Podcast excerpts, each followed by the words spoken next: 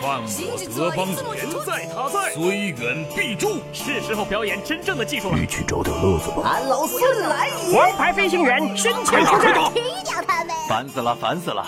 我的观点是：资讯万里挑一，科技择优而用。欢迎收听今天的科技大乱斗。好戏开场了。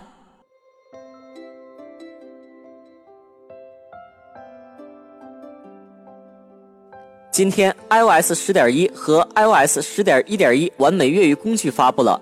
目前最新的版本为 Beta 二版，该越狱工具支持 iPhone 七、iPhone 七 Plus、iPhone 六 S、iPhone 六 S Plus、九点七英寸的 iPad Pro 和十二点九英寸的 iPad Pro。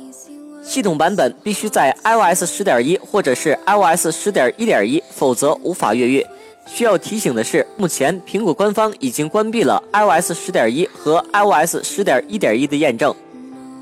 今天，魅族宣布自家的真旗舰机 Pro 六 Plus 将于十二月二十三日上午十点正式开卖，线上和线下多渠道同步开售。